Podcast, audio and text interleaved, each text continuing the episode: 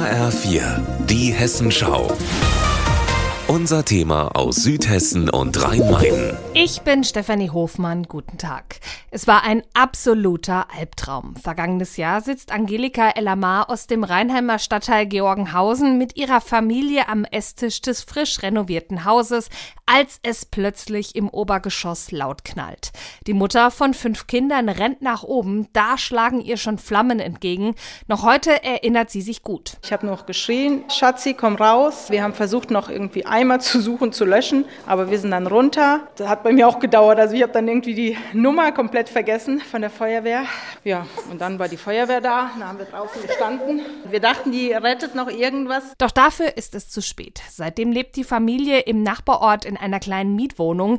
Ihr Haus hingegen wird immer mehr zerstört, denn durch das fehlende Dach regnet es hinein, die Treppen faulen weg und auch der Estrich hat gelitten. Das Problem, die Familie kann das Haus nicht wieder aufbauen, denn die Versicherung will die halbe Million Euro, die der Familie eigentlich zusteht, nicht bezahlen. So oben war eine stillgelegte Küche, die seit 15 Jahren nicht in Benutzung war. Und da ist aber das Feuer ausgebrochen aus der Küche. Und deswegen wirft die uns jetzt grob Fahrlässigkeit vor, dass wir die Kisten dort dort gelagert haben und dadurch das Feuer entstanden ist. Die Versicherung hat dem HR mitgeteilt, die Familie hätte die Sicherung für den alten Herd herausdrehen müssen, da in dem Raum brennbare Umzugskisten gelagert wurden.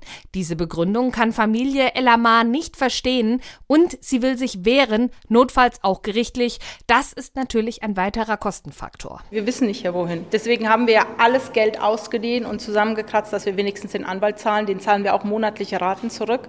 Erstmal fünf Monate hat sie mich ja ja arbeiten lassen, die Versicherung. Bringen Sie mir dieses Papier. Wann war der Einzug? Ich brauche den Grundbuchauszug. Wann war dieses? Wann war das? Ich habe nur immer alles gemacht, gemacht und dann, bam. Nee, jetzt zahlen wir aber nicht. Die vom Anwalt der Familie gesetzte Frist hat die Versicherung verstreichen lassen, hat aber immerhin zugesichert, sich nochmals mit dem Fall auseinanderzusetzen. Die Familie hat indes große Angst, bald mit den Kindern auf der Straße zu stehen, denn die Doppelbelastung aus Miete und Raten für das Haus kann das Ehepaar nicht mehr lange stemmen. Über ein Spendenkonto wurden inzwischen knapp 5000 Euro gesammelt. Das freut die Familie, ist langfristig aber keine Lösung.